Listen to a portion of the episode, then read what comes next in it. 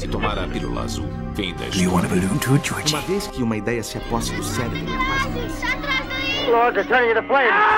Vejo gente like tears in rain. Está no ar o podcast Linha 706.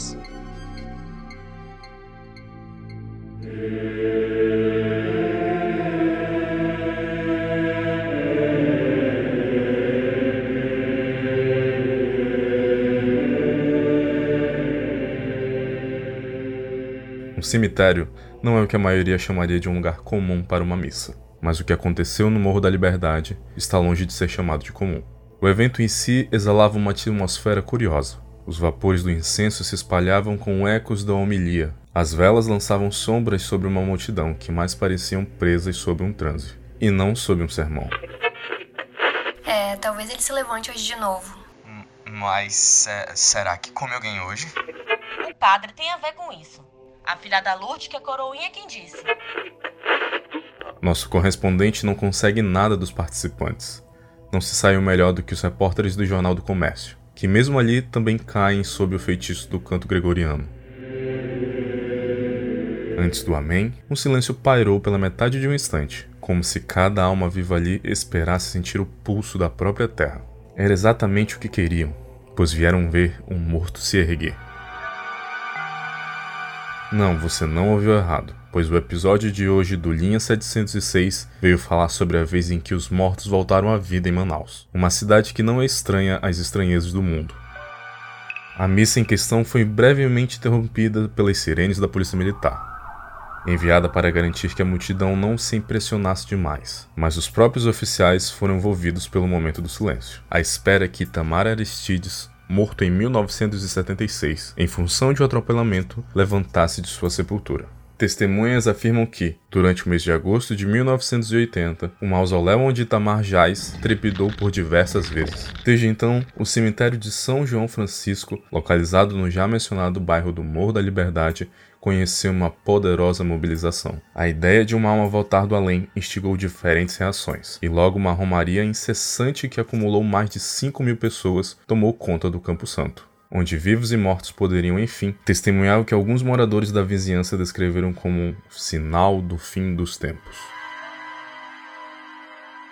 Arrebatada pela recém-despertada curiosidade acerca do túmulo do marido, a viúva Maria José da Silva se viu obrigada a implorar à igreja de São Lázaro que celebrasse o ritual que transformou o cemitério na maior cerimônia coletiva que a cidade vira até então. Na esperança de que os ânimos fossem apaziguados, a missa conseguiu o contrário. Quieto, de rosto velado, como se consumido pelo próprio ofício, o padre responsável se retirou do local sem maiores comentários além do evangelho, também amordaçado pelas sombras que mil velas conjuravam. Isso foi tudo que conseguimos de Milton Tavares da Silva, coveiro aposentado que por anos cuidou da sepultura 4642, antes dela ser tocada pelos mistérios do universo. Ricardo Santos, amigo pessoal de Tamar, foi visto andando em vidro quebrado ao redor do cemitério, com uma vela nas mãos, implorando pelo perdão do amigo, pois lhe devia dinheiro e não teve a oportunidade de pagar. Santos afirmou que leu Incidentes em Antares, famosa obra de Érico Veríssimo, em que os mortos voltavam à vida para acertar suas pendências com os vivos, e sentiu que de alguma forma tinha responsabilidade pela agitação no sepulcro do amigo.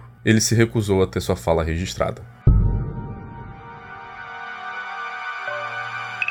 A comoção cultivada pelas sepulturas no Morro da Liberdade pode ser comparada inclusive à de Marie Laveau, a famosa rainha voodoo que dominou Nova Orleans, com a mítica que envolvia suas práticas. Laveau era acreditada por envenenar desafetos, descobrir segredos e erguer os mortos, e mesmo após sua morte era procurada por devotos em busca de um milagre, que marcavam o jazigo da rainha com um X. A crença levou à depredação e à proibição de visitantes ao sítio. E enfim, o espírito de Marie Laveau pôde encontrar algum descanso, mas há quem afirme que ela sequer conheceu a morte, operando seu trabalho em círculos secretos na Louisiana. Itamar estava longe de ser conhecido por sua crença no oculto, mas as marcas em seu túmulo não escondem que ele também é objeto de devoção. E não duvido que mesmo hoje, alguma vela ainda arda em seu nome. E uma marca é feita em nome de um favor. Mas Aristides não é o único nome que se destaca nessa história. Os ouvintes devem estar familiarizados com Raimundo Araújo do Nascimento, ou Raimundo dos Milagres, como ficou conhecido nos dias de trepidação no Morro da Liberdade. A polícia se negou a nos dar acesso a Raimundo, mas a história do ex-camelô se tornou conhecida por toda a cidade, pois ele afirma ter sido quem chamou Itamar do além-vida. Levanta-te, Itamar. ele afirma ter dito: Venha para fora! Diferente dos tempos em que Jesus ergueu Lázaro dos mortos, Itamar estaria com dificuldade de abrir seu caixão, segundo Raimundo dos Milagres, o que teria levado às constantes trepidações na sepultura. Ele ainda se encontra sob custódia, uma vez que suas declarações atraíram sobre ele um fervoroso e inconsciente interesse público. Há quem acredite que Itamar seria um novo Lázaro, tocado pelo poder divino. Outros afirmam que a mão de Deus que tocou Itamar foi à esquerda, que isso não poderia ser outra coisa senão obra do diabo. De outro lado, ninguém podia explicar a devoção suscitada no cemitério, tampouco o real motivo da agitação no sepulcro. Ou talvez haja. Um tatu anormalmente grande, capaz de agitar um cemitério, já seria motivo de pauta, mas é José Maria da Silva, administrador do cemitério, que procura o motivo mais racional para explicar o mistério que cerca a ressurreição de Itamar Aristides. José afirma que, à época das trepidações, a empresa Cosama realizava obras próximas ao local, o que justificaria a agitação.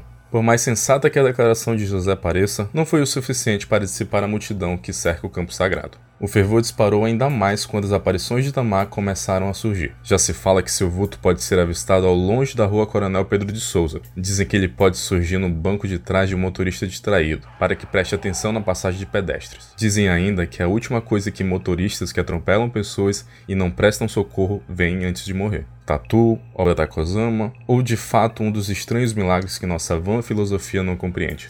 O tempo há de pavimentar a história de Aristides e sua lápide como a de um provável santo popular. Eu só prestaria mais atenção na direção ao passar pela Pedro de Souza se fosse você.